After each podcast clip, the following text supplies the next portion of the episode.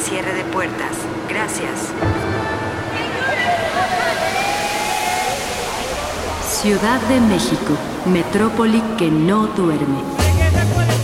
El distrito, inagotable río de historias. Dicen que poco a poco es La capirucha, fuente de inspiración. Vamos a ver si es verdad. Vamos a ver si es mentira. Ciudad de los Palacios, un lugar donde todos somos protagonistas. Reflejos de una noche en la ciudad. Crónicas de asfalto. La ciudad es el cielo del metro. De Juan Villoro. Del libro México DF. Lecturas para paseantes. Antología de Rubén Gallo. Primera parte. Bienvenidos al Big Bang. En 1950, la Ciudad de México tenía 2.9 millones de habitantes. En 1970, 11.8. Y para el año 2000 se acercará a un número que parece una llamada de emergencia ante el apocalipsis. 30 millones. Lo único que mitiga el horror es que las estadísticas mexicanas son tan erráticas como las básculas de los mercados ambulantes. Nunca sabremos exactamente cuántos somos. La ciudad es, en sentido estricto, incalculable.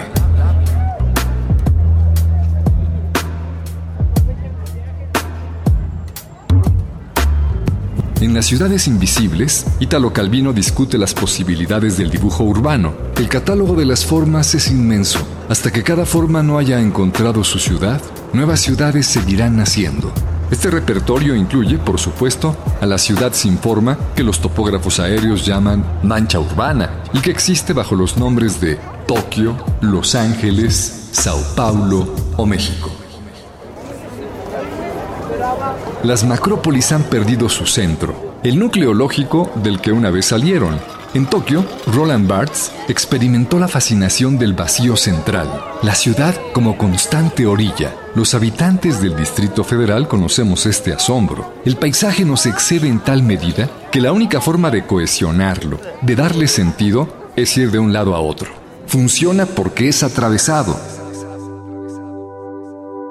en otras épocas la falla de una ciudad podía depender de los caminos que llevaban a sus puertas. Los atajos de la cristiandad conducen a Roma y Atlántida fascina, entre otras cosas, porque su vía de acceso se ha perdido. Un poco antes de morir, en la extensa entrevista Vida de Moravia, el autor de Los Indiferentes comentó que algunos lugares conservan su aura mágica porque durante siglos fueron casi inaccesibles. Después de cruzar el vasto desierto, el viajero se rendía ante Samarcanda. El auténtico prodigio era haber llegado.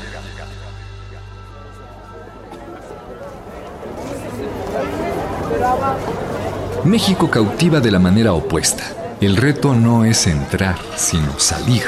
Las macrópolis están hechas para la travesía interna, un mar donde el puerto ha quedado fuera. En Die Unwirklichkeit der Städte, la realidad de las ciudades, Klaus R. Scherpe sostiene que la ciudad moderna depende de la construcción y la posmoderna de sus funciones. Es más un escenario de desplazamientos que un espacio edificable. La ciudad moderna tiene un apetito devorador de huecos. La posmoderna depende menos de la realidad física. Es una complicada región de tránsito, un acarreo de gente, informaciones, flechas.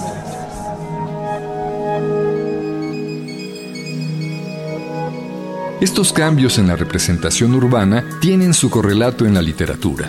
La novela del siglo XIX tendió a ver la ciudad como un conjunto difícil de abarcar, pero a fin de cuentas articulado. En Nuestra Señora de París, Víctor Hugo enfrenta la ciudad como el libro de piedra que debe descifrar.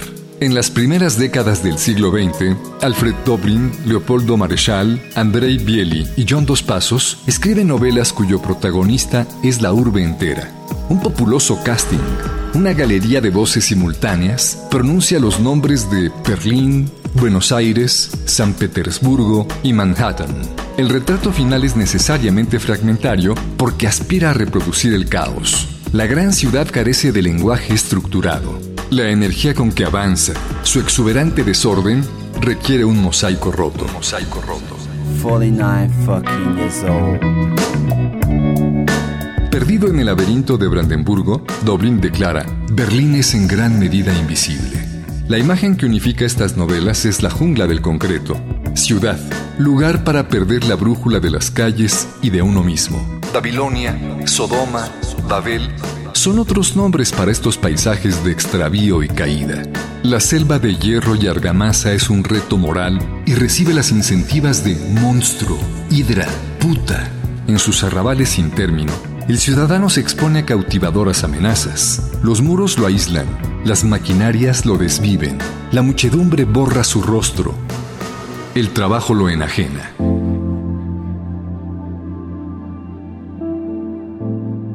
En 1931, en su novela Los lanzallamas, Roberto Arlt logró un intenso pasaje de la deshumanización urbana. En complicidad con ingenieros y médicos, han dicho, el hombre duerme ocho horas. Para respirar necesita tantos metros cúbicos de aire. Para no pudrirse y pudrirnos a nosotros, que sería lo grave, son indispensables tantos metros cuadrados de sol y con este criterio fabricaron las ciudades. En tanto, el cuerpo sufre la capital que devora y nulifica mereció numerosos bautizos literarios, del escatológico Cacania de Musil a la triple D de Joyce, Dear Dirty Dublin, pasando por el apocalíptico Laboratorio para el fin de los tiempos de Krauss. La selva urbana obedece a un insaciable crecimiento físico y a la savia corruptora que la irriga.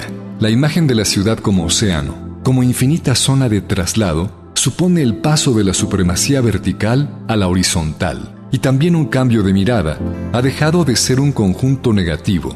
Las metrópoli de hoy enfrentan problemas tan graves que el mayor misterio es que funcionen. De la condena a la ciudad entera, la narrativa ha pasado a explorar sus formas de operación. En 1994, Tokio o México son tan inabarcables que descalifican el intento de lograr un fresco totalizador.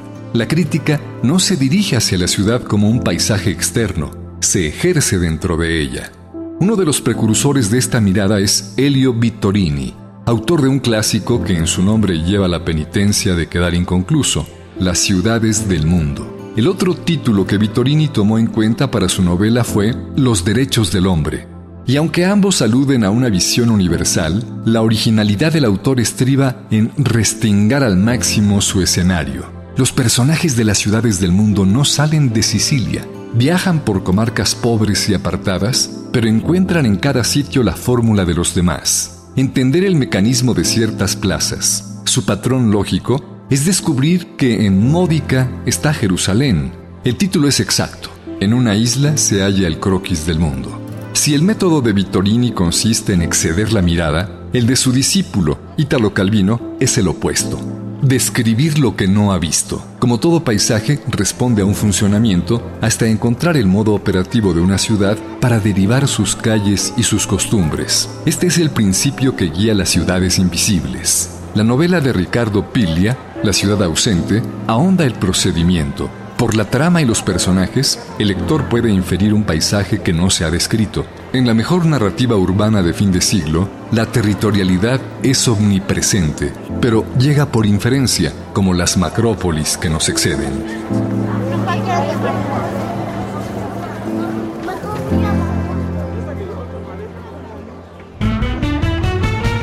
Reflejos de una noche en la ciudad te invita a ponerte en contacto.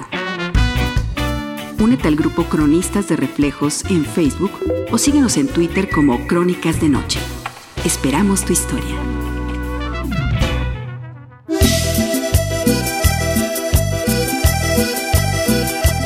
Crónica Desamores entre la lucha y el table, de Amaya García, periodista de Puerto Rico.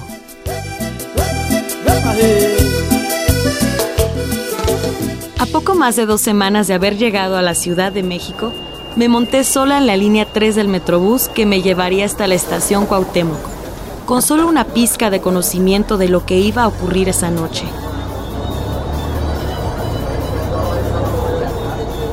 Allí me esperaba Juan, a quien le daremos un nombre común por eso de esconder las identidades. Él me llevaría a la Arena México a ver la lucha libre. ¿Quién contra quién? Ni idea lo que tampoco sabía era que la lucha no iba a terminar allí.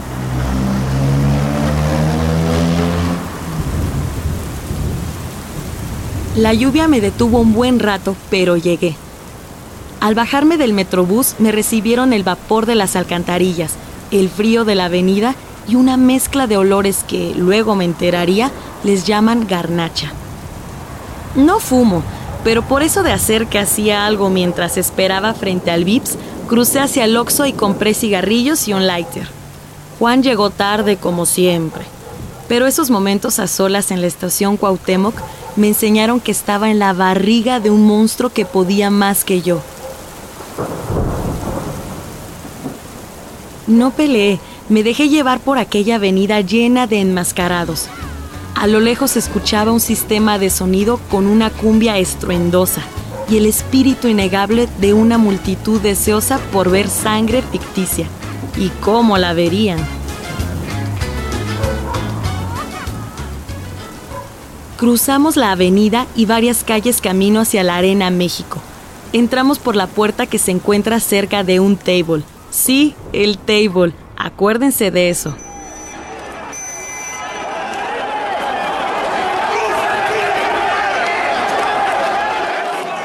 Señorita, tiene que entregar su cámara. Nos dijo la de la taquilla. Entramos rápido por eso de que ya íbamos bien tarde. Así, sin una cerveza encima para mitigar la experiencia. Nos sentamos a ver las cámaras de Televisa grabar la última pelea de la cartelera.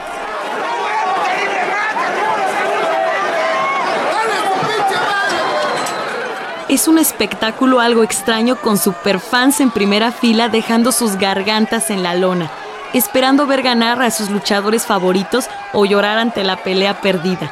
Esperé las sillas que veía volar cuando era pequeña en las transmisiones en Puerto Rico, pero aquí tenían cadenas.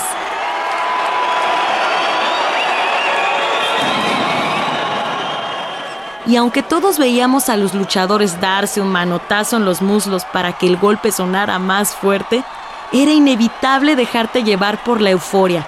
Juan gritaba y alzaba los puños por no sé quién. ¡Órale, pégale, pégale! ¡Pinche referee, güey! ¡Ándale, ya! ¡Órale, no manches! ¡Rudo, lo rudo, lo rudo! ¡No, no, ya la tercera, la tercera, ya! Nos bailamos el cumbiazo con gusto, sin prejuicio ni pena. Todo es un teatro, pero ¿a quién le importa? La fantasía es mejor cuando se vive en colectivo.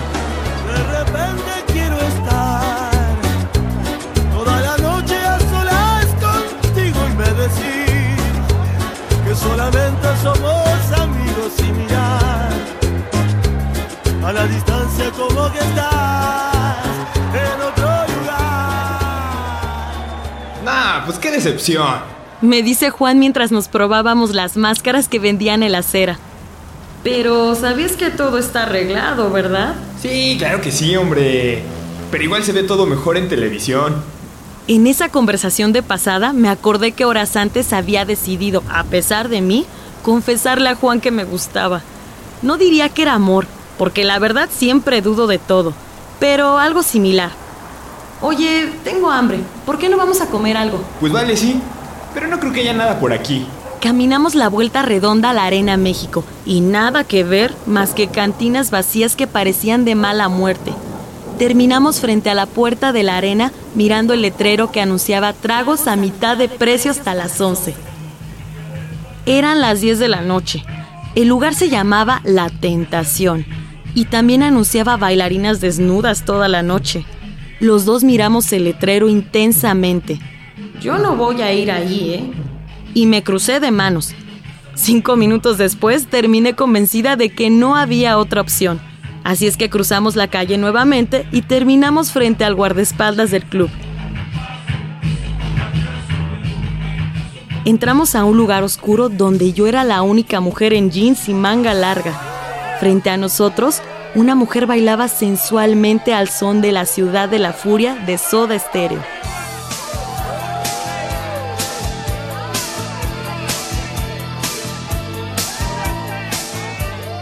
El mesero buscó nuestros tragos mientras los dos, cautivados, mirábamos a la chica desnuda bailar. Mientras procesaba la escena, mis palabras se desmoronaban en el aire. Entre el grupo de amigos grabando un privado, los hombres de negocios manoseando y las chicas sonriendo de manera forzada, había muy poco espacio para hablar.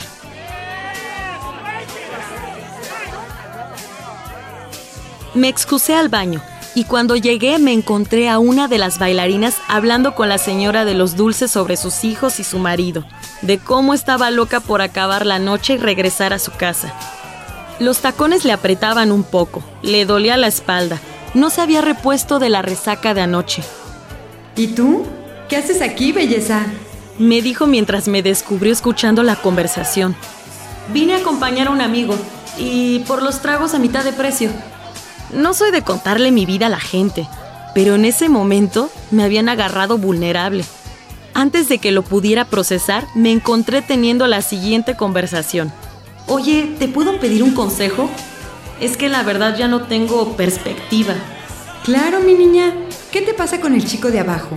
Pues ya ni siquiera encuentro cómo decirle nada de nada. Pues aprovecha ahora y dile, así como va. ¿Qué pedo contigo? Así ya te enteras. Y si no pasa nada, pues a la mierda. Pero si no dices nada, nunca te enterarás. Me puso una mano en el hombro y siguió su camino. Salí del baño y bajé las escaleras en la oscuridad para encontrarme a Juan hablando con una bailarina.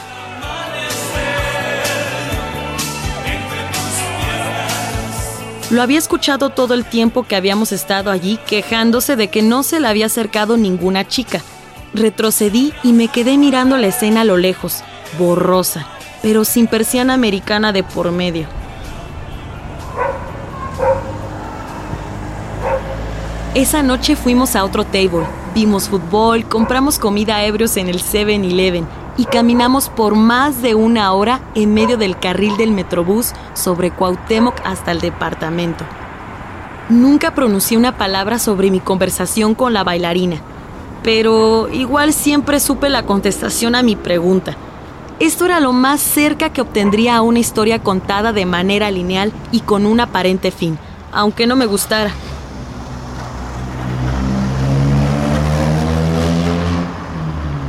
No hay mejor manera de conocer la vida de un lugar como vivir entre los que se la juegan noche a noche en sus calles con momentos felices y otros dolorosos.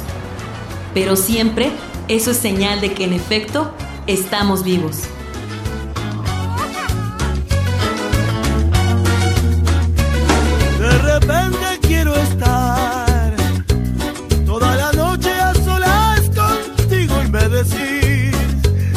Solamente somos amigos y mirar a la distancia como que estás en otro lugar. Hoy, en Reflejos de una noche en la ciudad, escuchamos La ciudad es el cielo del metro, de Juan Villoro, del libro México DF, Lecturas para Paseantes, antología de Rubén Gallo, primera parte, y Desamores entre la lucha y el table, de Amaya García, periodista de Puerto Rico. Participamos en este programa en las voces Eugenio Castillo y Yolisli Márquez. En la realización, Ana Aguirre, Isaac Castro, Alejandro Hernández, Laura Martínez, Stephanie Varela, Anabela Solano y Fructuoso López. Esto fue Reflejos de una noche en la ciudad. Narrativas únicas que muestran la maravilla de lo cotidiano. Crónicas de asfalto.